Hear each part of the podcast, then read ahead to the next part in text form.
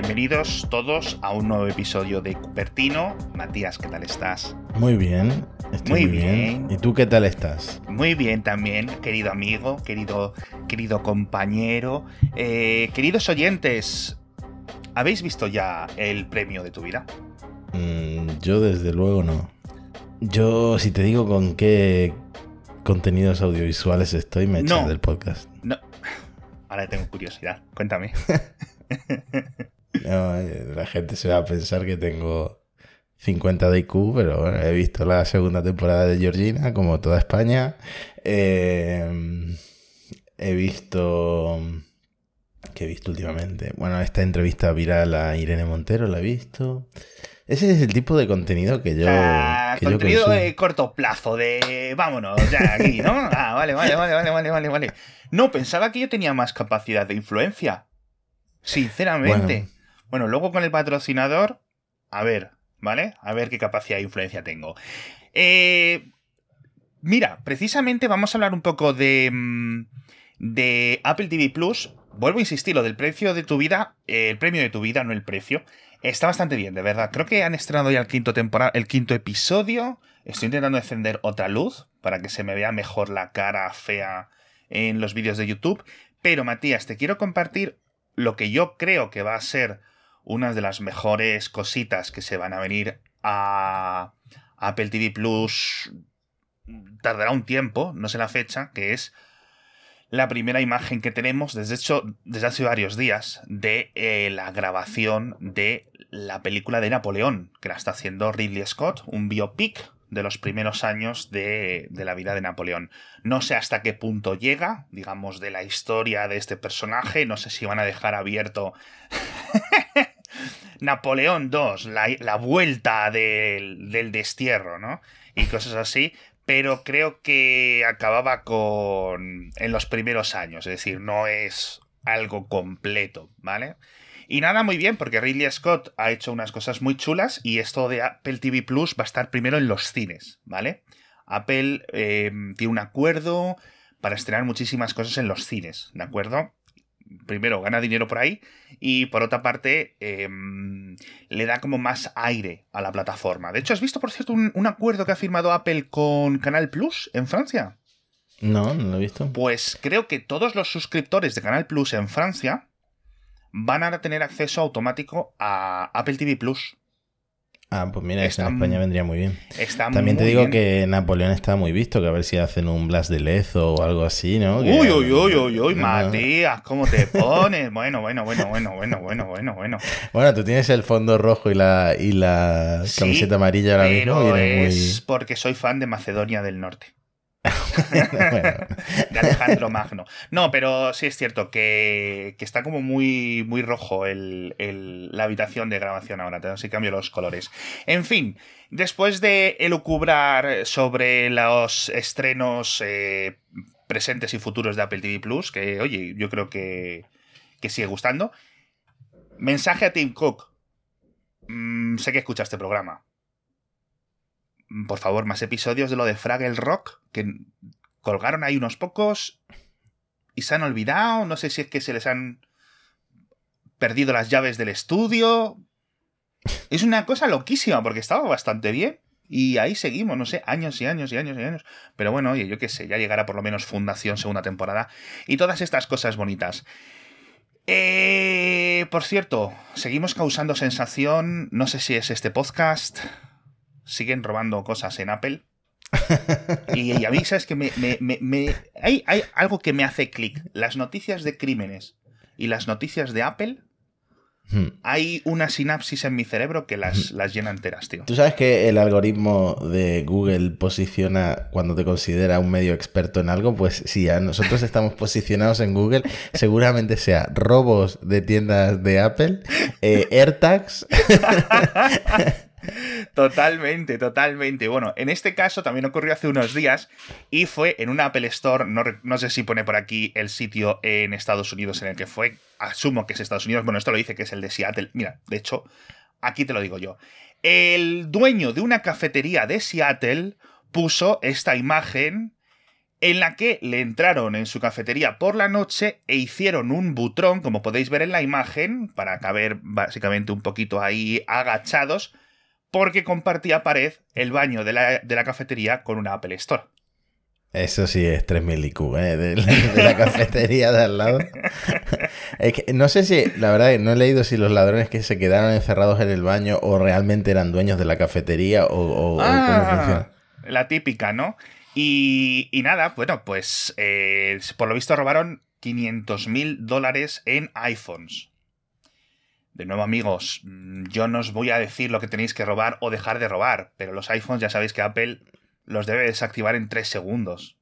Así que no os valen para nada. Eh, en fin, dejémoslo ahí.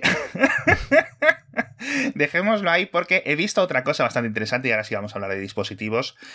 Eh, mira, te voy a decir otra cosa. Estaba escuchando otro día un programa de Cupertino, un episodio pasado, y decía yo, no vamos a decir ni un rumor en, el, en el episodio.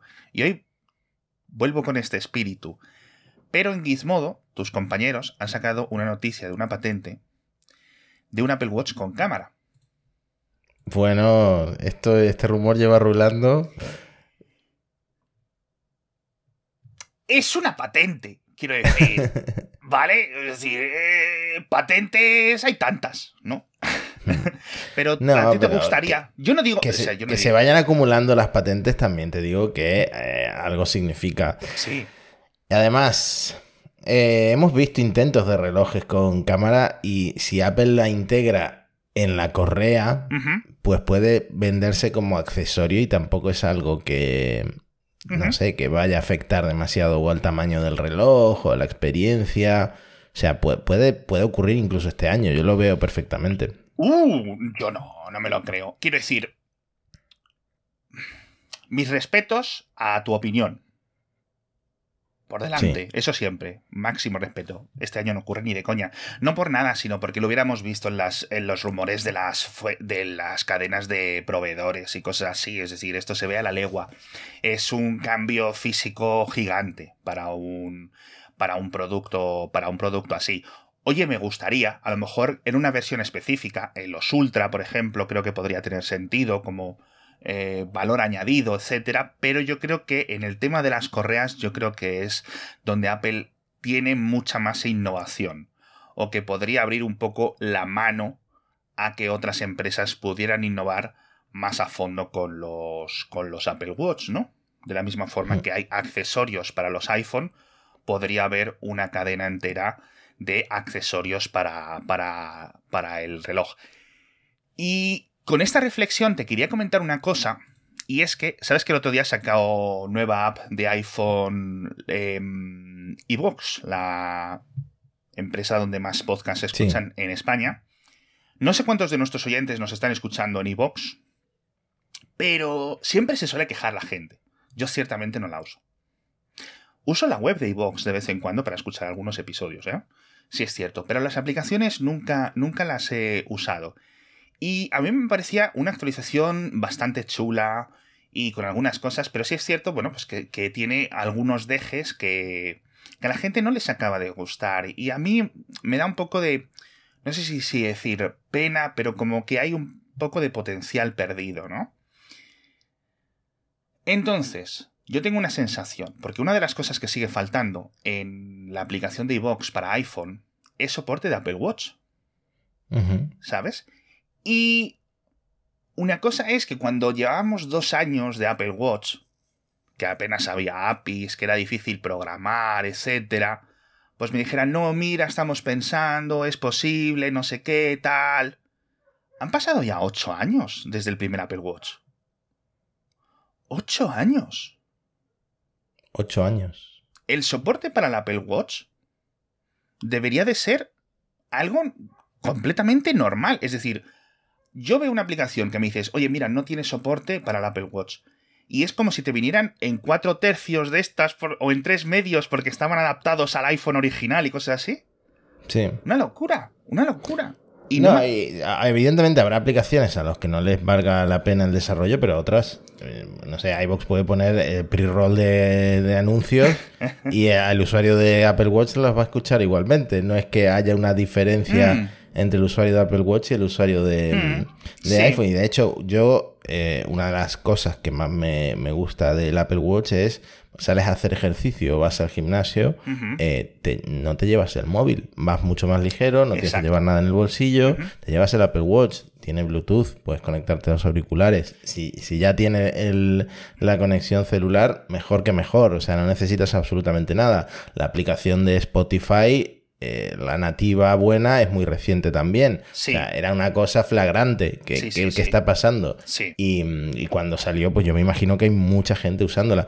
Eh, al usuario del Apple Watch, supongo que hay dos tipos, ¿no? Los que, como todo en eh, todos los productos de, tecnología, habrá un tipo de usuario que no le saque todo el partido, pero que le guste tenerlo.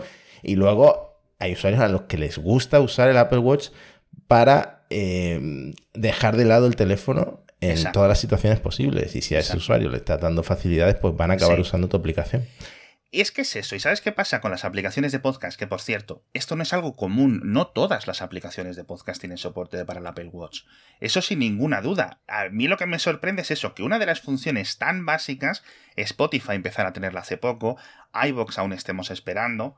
Eh, decir, que un equipo de código abierto de no sé qué aplicación para Android no tiene. ¿Sabes lo que me refiero? Bueno, ok, bueno. Pero iVox yo entiendo que es un poco más grande.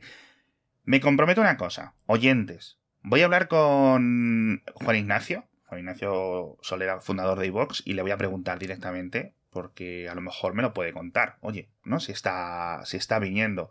Porque me da te pena. Pediría, te pediría que también hablaras con Mark Zuckerberg y le preguntaras para cuándo WhatsApp para el Apple Watch. Pues eso también es bastante urgente. yo les pongo email a los dos. Ahora, yo sé que con Juan Ignacio sí que hablo, no todas las semanas, pero sí a menudo. Y coño, eh, coño que me responda eso, ¿no? Así que, así que me comprometo delante de los oyentes. Eh, porque me da pena, me da pena cuando en el grupo de Telegram del grupo de Mixio dicen, ojo, es que he dejado de usar la aplicación de, de, iVox por esto, por esto, por aquello, ¿no?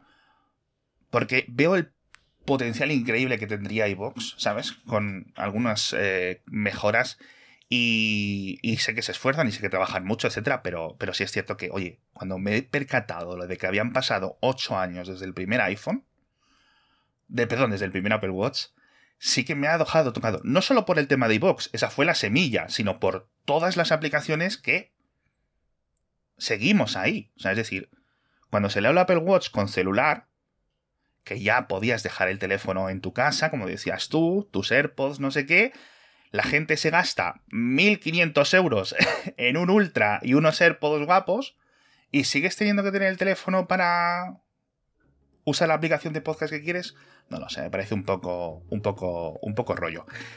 Bueno, estamos hablando muchísimo, Matías, pero déjame que súper rápidamente cuente el patrocinador de esta semana, que vuelve a ser BP, ha estado muchísimas semanas con nosotros y ahora que vuelven las temperaturas agradables para salir los fines de semana con el coche a dar una vuelta, aumentan también nuestras paradas para repostar carburante. Siempre os aconsejamos que planifiquéis eh, por adelantado para hacerlo en las estaciones de BP, porque con BP Ultimate con la tecnología Active ya sabéis que podéis ahorraros hasta 8 céntimos por litro, que es bastante. Además que solo necesitáis la tarjeta Mi BP si estás en la península o en Baleares, o la tarjeta Plan Dino BP si estás en Canarias. Siempre, siempre, siempre que pares en una estación BP vas a tener 3 céntimos de ahorro por litro en tu tarjeta y 5 céntimos extra de ahorro más cuando repuestes BP Ultimate con tecnología Active.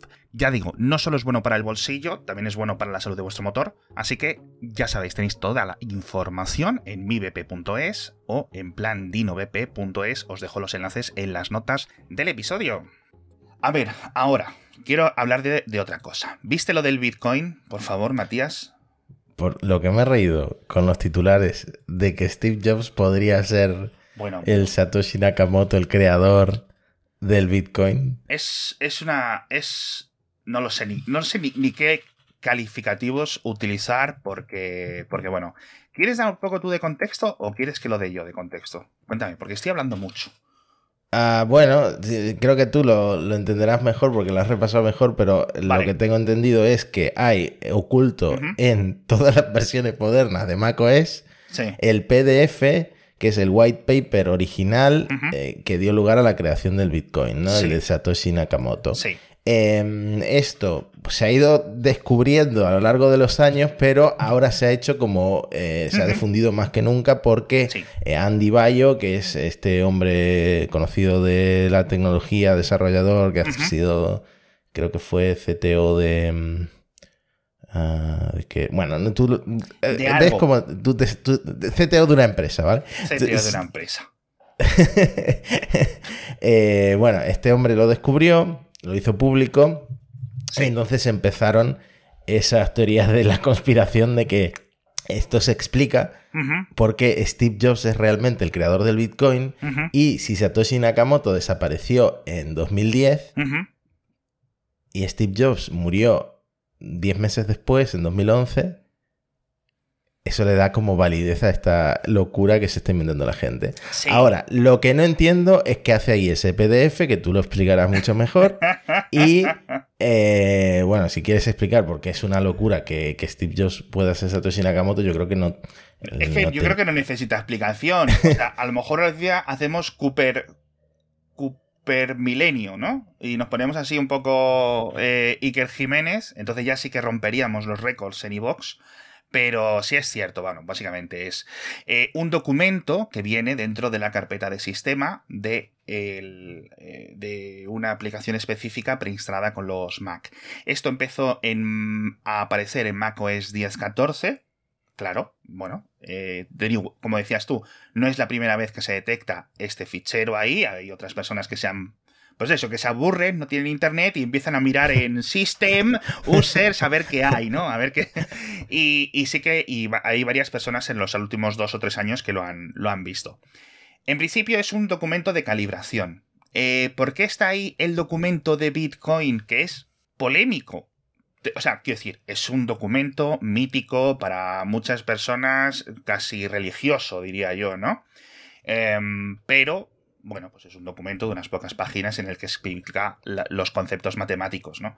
Detrás de, del, del, Bitcoin y del blockchain.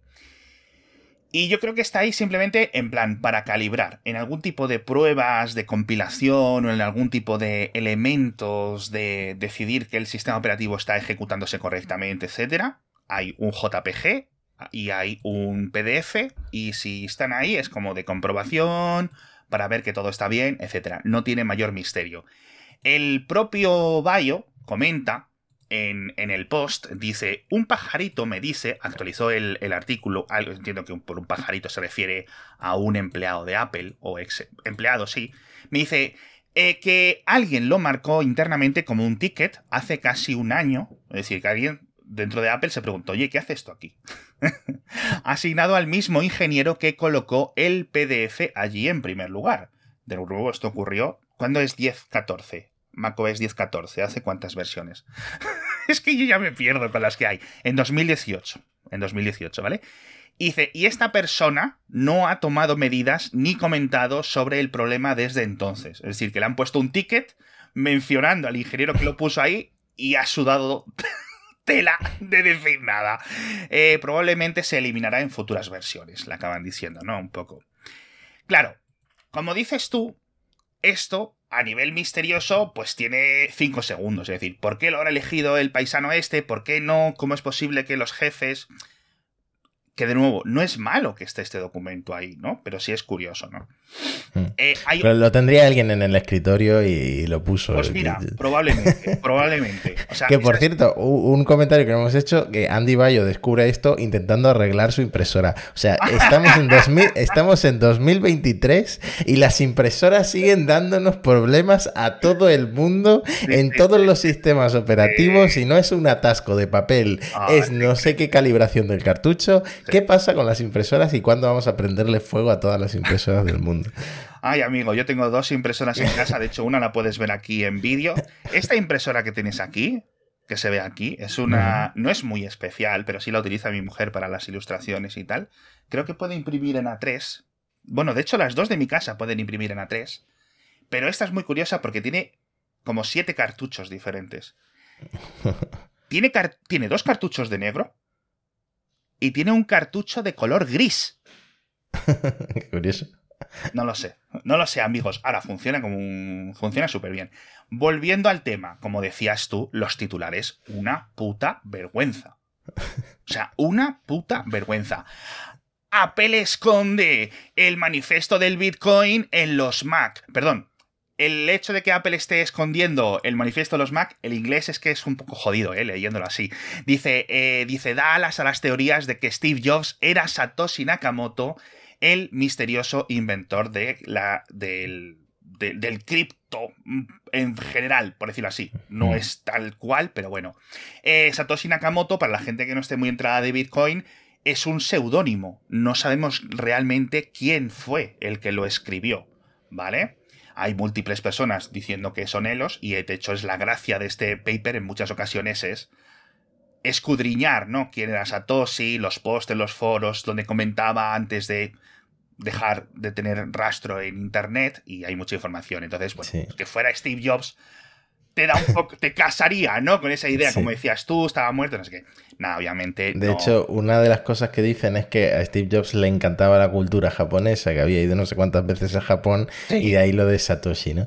Bueno, o sea, bueno, sí, puestos a creer, Quiero decir, en este programa hemos dicho tonterías mucho más locas, ¿eh? Quiero decir. Que no nos vamos a poner aquí a nosotros tirar piedras. Pero es que, o sea, decir esto, vamos, me parece una locura. Steve Jobs creó Bitcoin.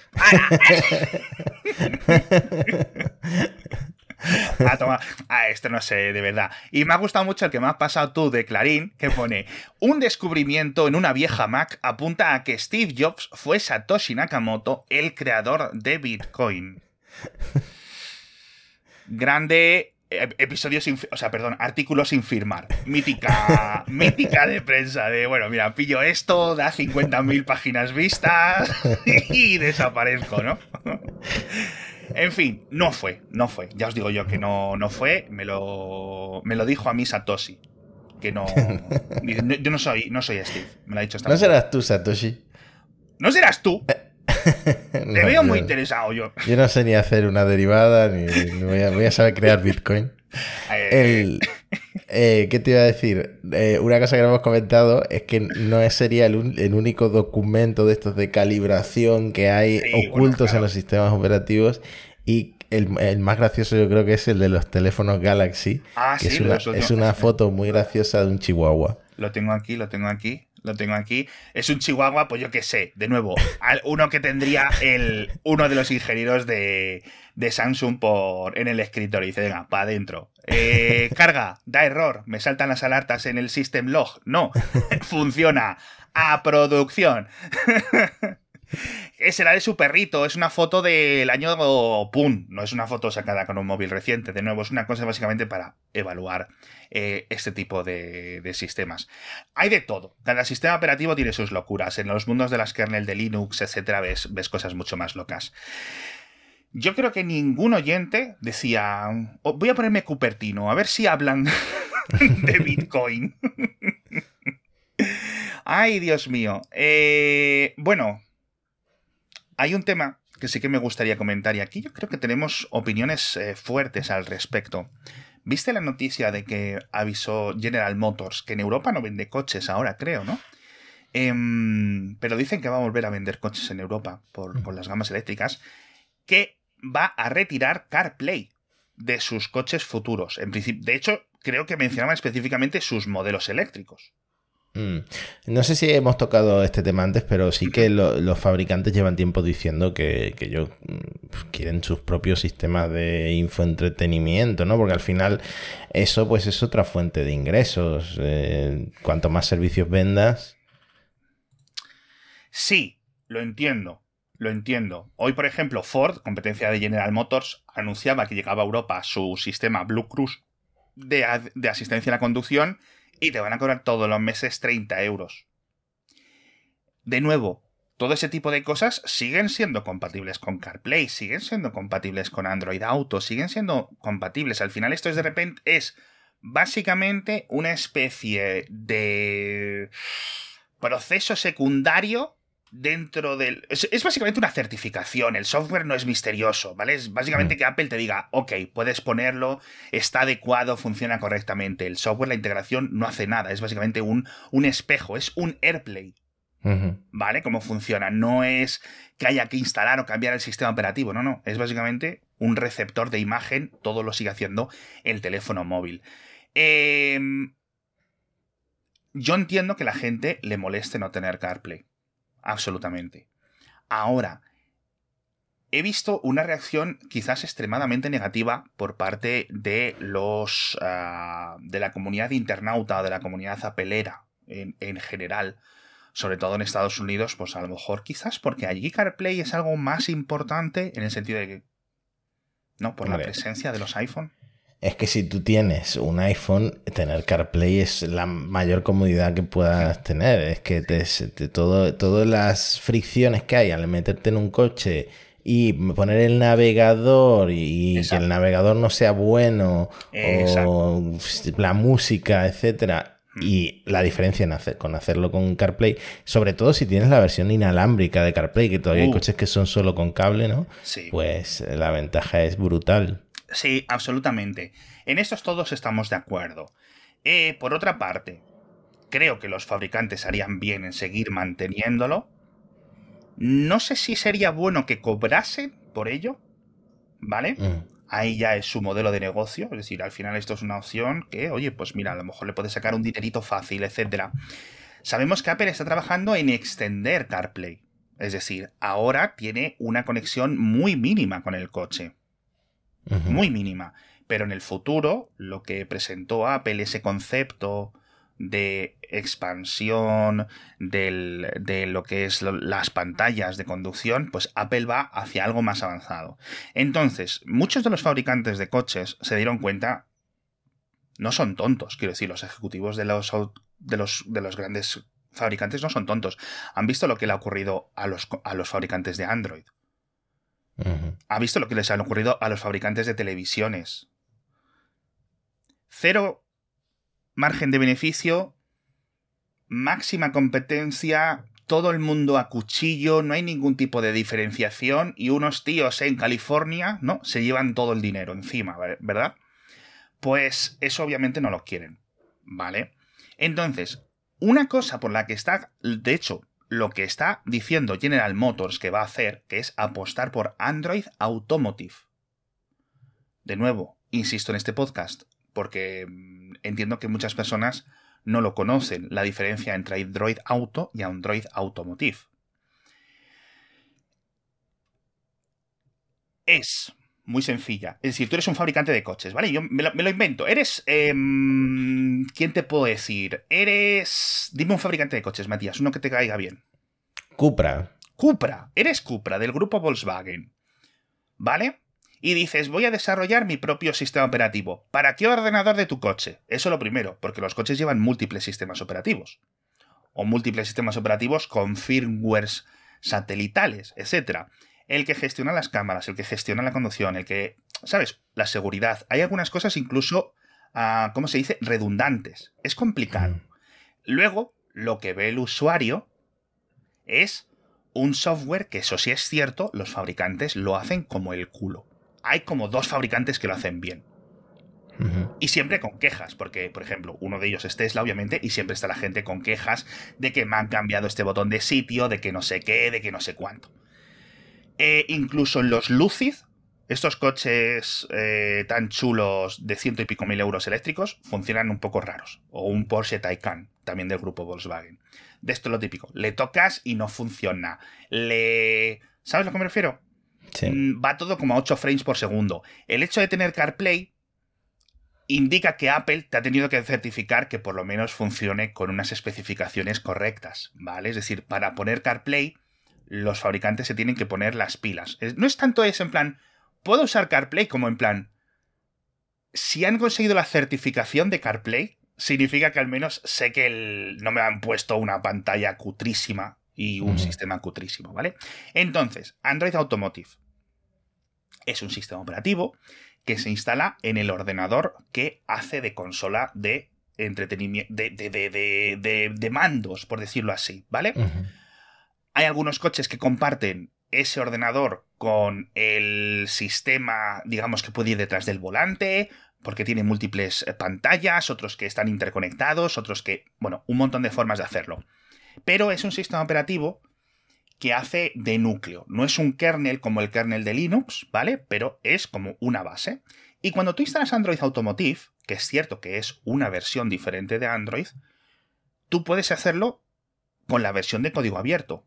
Google te la deja ahí, te da una muy buena experiencia, ¿vale? Es lo que hace Polestar, por ejemplo, que yo creo que tienen uno de los mejores eh, sistemas. Y te da una interfaz que funciona bien, con buenas tasas de refresco, que le das a las cosas y funciona, que te puedes instalar las aplicaciones y hacer lo que tú quieras. El fabricante puede decidir cuáles hay por defecto preinstaladas, pero ahí ya te viene pues el Android Auto, etc. Y en Android Automotive, aquí te lo voy a enseñar, se puede instalar CarPlay, que esto es lo que más me ha sorprendido. Esto es lo que más me ha sorprendido del anuncio, porque indica que General Motors se va a ir a poner Android Automotive modificado por ellos, pero van a decidir activamente no añadir el soporte de CarPlay. Esto sí es lo curioso, ¿vale? Aquí veis el, cuando llegó la actualización eh, de los Polestar de Android Automotive, donde le metían la aplicación de CarPlay, ¿vale? Y lo podéis aquí ver funcionando sin ningún tipo de, sin ningún tipo de problemas. Entonces, que luego, por ejemplo, quieres las aplicaciones de Google, ya puedes tener un contrato con Google y tener Google Maps, etcétera, ¿vale? Pero puedes instalarte Android por tu cuenta sin ningún tipo de problemas. También es cierto, el miedo de los fabricantes, como decías tú. ¿Por qué los fabricantes hacen esto cuando todos los consumidores, todos los clientes en principio dicen, esto es una mierda, a ponme CarPlay y, y no quiero saber nada del resto? Por dos motivos. Uno, los coches cada vez van a hacer más cosas por software y las van a poder activar y desactivar y cobrar por ello. Esto es algo con lo que tenemos que acostumbrar y decidir por nosotros qué tipo de fabricantes vamos a, como se suele decir, votar con nuestra cartera. ¿Vale? Y qué tipo de comportamientos. Hay algunos que tienen más sentido, otros menos, etc. Em, Apple una cosa aquí que comentamos mucho es que cada vez y Google se pasan más con las eh, con las comisiones de pago. Tú imagínate que Apple te dice de repente, si quieres tener CarPlay, me tienes que dar un 30% de cada vez que vendas la, el, la suscripción mensual de lo de los asientos calefactables. Porque hay muchas compañías, como por ejemplo con BMW, que te lo venden eh, mes a mes. Que puede tener sentido, puede que no. En vez de gastarte 2.000 euros eh, en, al inicio del coche, de pagarlo, lo pagas los meses de invierno y ya está. Estamos en el futuro más distópico posible. El, peor futuro, el peor futuro, el peor futuro, efectivamente. Porque el, asiento calefactable está ahí. sí. es lo que me refiero? Le falta un on en, en la BIOS. No, pero eh, es cierto que es un poco raro. Entonces, ¿quién te dice que no vaya a ocurrir eso en el futuro? Porque lo hemos visto, los abusos que hace Apple con la App Store y con las condiciones, etc. Han visto los fabricantes de coches que Apple va a ir a más, como hemos comentado. Imagínate que un fabricante de coches se mete en ese contrato con Apple y al final lo que acaban dejando es que ellos fabrican el coche, se ganan un 2% de ingresos y luego Apple empieza chin chin, chin chin, chin chin, cada vez que abres el Fruit Ninja mientras cargas el, el, coche en la estación de carga. se, nos está poniendo, se nos está poniendo una cara de César alerta cuando decía lo de es que Google. es verdad, es verdad, es verdad, pero coño, ¿Me entiendes? Sí. en fin. Los coches eléctricos vienen, bueno, no porque sean eléctricos, sino porque ahora vienen cada vez con mejores ordenadores superpotentes para la conducción semiautónoma o la asistencia, etc. Google y Apple lo saben. Al menos Apple trabaja en su propio coche. No lo sé. Quiero decir, joder, te estás metiendo en la cama con tu eventual competidor, ¿sabes? Sí. Entonces es normal que empiece a haber estas fricciones. Y tengo aquí una lista, la puse en Mastodon, ahora no lo tengo, pero eh, tanto Tesla es el caso mítico de gente que evita tener CarPlay, etc. Eh, Rivian no la va a tener, BMW no la va a tener, Volkswagen, que es el que me decías tú con el Cupra, eh, sigue desarrollando Volkswagen OS. Volkswagen OS es Android Automotive modificado por ellos. Va a tener sus propias funciones, va a tener su propia eh, extensión para controlar las otras funciones de los coches de Volkswagen, ¿vale? Pero va a ser una arquitectura, por decirlo así, para sus diferentes fabricantes. Si lo tienes en un Porsche, tendrá una interfaz, si lo tienes en un SEAT, tendrá otra interfaz. Pero va a ser lo mismo todo por dentro. Es como las skins, ¿no? Del Winamp. Y es normal. Yo, yo, lo veo normal, lo veo entendible. Los, los jodidos somos los, los, los. Los. ¿Cómo se dice? Los consumidores, ¿no? Sí, los usuarios, sí. Bueno, ese, yo creo que el, se frotan las manos eh, Google, Apple, imaginando ese futuro de coches completamente autónomos en el que va a ser como en un avión en el que ellos van a poder sacarte dinero por un montón de servicios porque vas en tu coche autónomo y estás consumiendo constantemente contenido, servicios eh, de, por internet, o sea, se, están frotando las manos con, con, las posibilidades, pero bueno, si, si, si llegamos a un futuro en el que los coches son todavía más caros, pues voy a ir comprando ya mi próximo coche porque no me va a dar tiempo a ahorrar. La verdad es que está la cosa complicada, pero bueno, a mí no me extrañaría que salieran packs para instalarse CarPlays en plan con un pendrive, lo metes, te lo instalas y listo. ¿Sabes lo que me refiero? Es decir, vamos a ver más de este tipo de cosas, porque ya hemos dicho, CarPlay es completamente instalable en Android Automotive y no deja de ser más. Eh, que nos gustaría tenerlo siempre, etcétera. Perfecto. También te digo, si al final el. Quiero decir, si al final vas a usar siempre las mismas aplicaciones, el eh, Spotify, el de la música, el de la radio, etc. Eh, claro, ¿cuál es el problema? La gente que sobre todo aquí veo el problema, la gente que esté acostumbrada a Apple Music y a Apple Maps. Sí. Porque Apple no va a desarrollar aplicación de Apple Maps para esos sistemas operativos. ¿Sabes a lo que me refiero? Es decir, no los dos están jugando al mismo juego. Apple está presionando también para que instalen CarPlay, porque se está ganando al final mm. esa comodidad. Si tienes CarPlay van a vender más iPhones. Yo nunca he visto un contrato de CarPlay con un fabricante. Eh, ojalá. si nos escucha aquí alguien que nos llame. Eh, pero bueno, podría ser interesante. Eh, ¿Lo dejamos por hoy o le damos algo más, porque yo creo que no sé si a la gente se esperaba este podcast, este episodio, tío. Bueno, son temas curiosos. No hemos hablado de gafas de realidad virtual, que todos los podcasts de Apple me imagino que están con ese tema, ¿no? Nosotros nos hemos ido un poco, pues, por eh, otros derroteros. Llevo unos días, bueno, llevo unos meses sin escuchar otros podcasts de Apple, ni en inglés, ni en español, ni nada. O sea, de verdad, estoy un poco, estoy un poco perdido. Eh, mm, espero que os haya gustado. Comentadme lo que pensáis, tanto del Apple Watch, ese con cámara, como de las aplicaciones que no soportan Apple Watch, como también del tema de CarPlay. ¿Cómo de importante es para vosotros? Por favor. Hmm. O bien en los comentarios. Yo sé de más de uno que ha dicho en Twitter que no compraría un coche sin CarPlay. Así que existen. No, no, hay muchos, hay muchos, pero quiero saber cuántos. Quiero decir, me da igual CarPlay que Android Auto, lo que estéis acostumbrados vosotros. ¿Cómo de importante es ese factor de decisión?